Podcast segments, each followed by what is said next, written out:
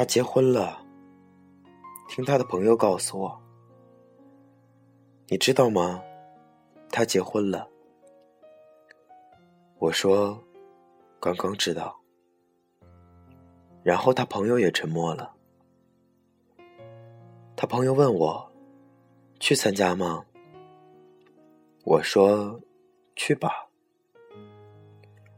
说好一起步入婚姻殿堂的，不是吗？他朋友说，和我一起去吧。我说，好。那天艳阳高照，阳光好的让人有点想流眼泪。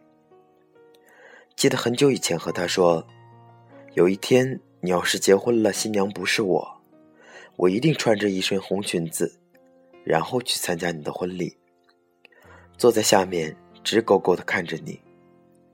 司仪问你你愿意吗的时候。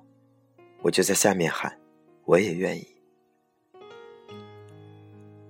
时光荏苒，一晃，匆匆数年，真的走到了今天。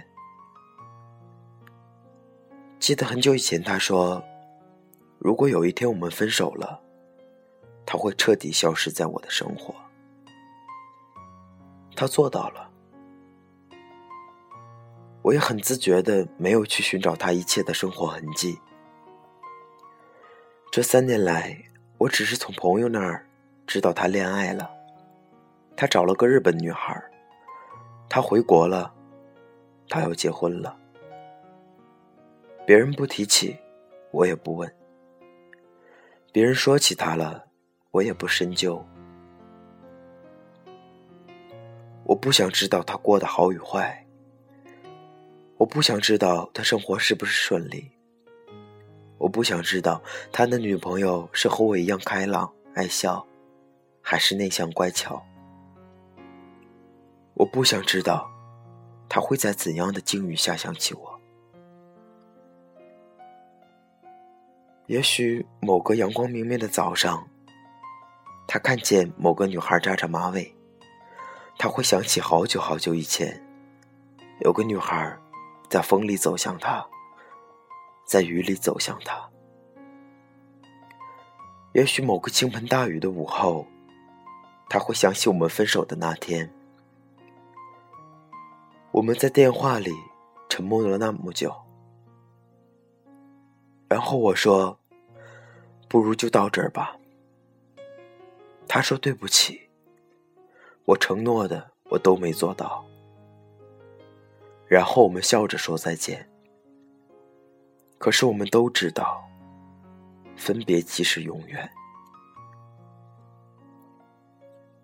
我没有穿当年说的红裙子，也没有在婚礼上大哭大闹。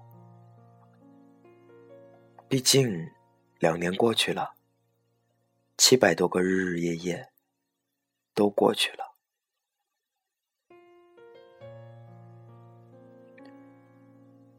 婚礼很好，和我们当年说的那样，在教堂里。那是我的梦想，也是他的梦想。没想到第一次来教堂，是参加他的婚礼。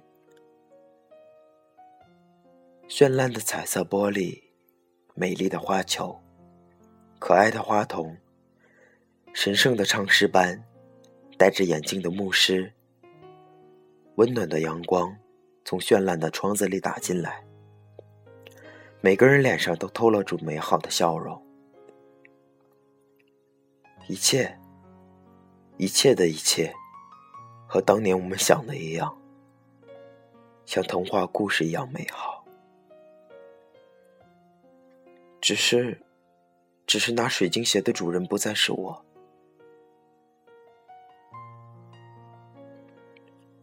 他穿着白色的西装，我远远的看着他。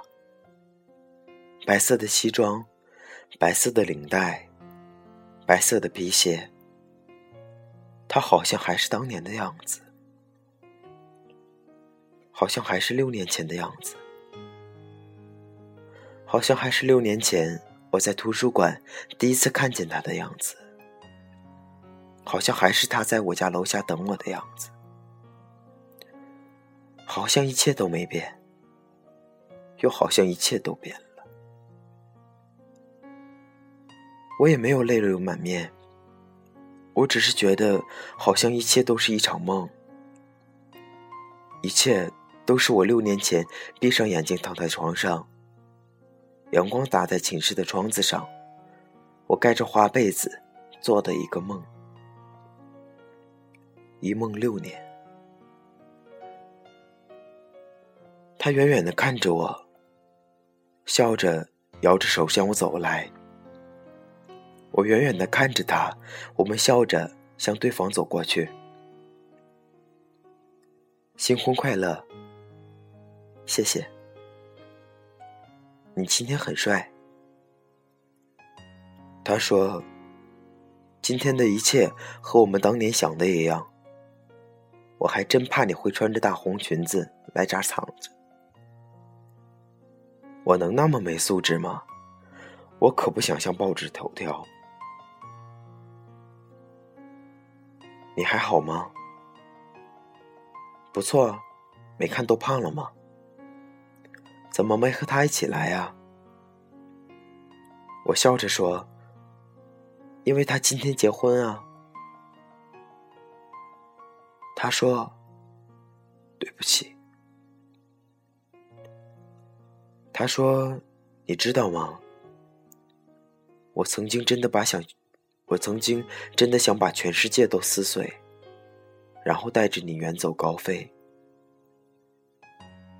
我和他登记的那天，我想起来很久以前，咱俩像傻逼一样模拟那个场景。我今天穿礼服的时候，突然想起我们分手的那个下雨天。第二天，日本的樱花全开了，特别美。刚才那神父问我：“你愿意吗？”我特别害怕你在底下说我也愿意，因为我特别害怕我会拉着你，然后带你离开这儿。他说你要好好的，我说你也是，你也要好好的。他说都过去了。我说对，都过去了。我笑着给他一个拥抱，我笑着告诉他：“祝你幸福。”他说：“你也是，祝你幸福。”好了，六年来，所有的爱恨纠结、舍不得、放不下，今天终于做了一个了断。过去了，都过去了。然后看见了他的奶奶走过来，一个和蔼可亲的老奶奶。奶奶这两年又老了一些，他笑眯眯的看着我，喊着我的小名。我紧紧的抱着他。奶奶说：“这不是我大宝宝吗？”我说。这不是我奶奶吗？奶奶在我耳边说：“我不喜欢这个日本丫头，我就看你好。”奶奶说：“宝宝结婚了，要叫奶奶去啊。”奶奶说：“你和我大孙子分手的时候，我哭了，哭了好几天，骂了他好几天。”奶奶说：“宝宝，你也要快点结婚。”我抱着奶奶，终于流下了眼泪。我知道，那个人也热泪盈眶。我知道，我在和我的青春告别。从教堂出来，阳光耀眼。我觉得恍如隔世一样。也许我还需要很长时间忘掉他。长到若干年以后，我还是闺蜜的伴娘。在抢到花球的那一刻，仍然想起二十岁那年，闯进我生命中的那张温暖过我的脸。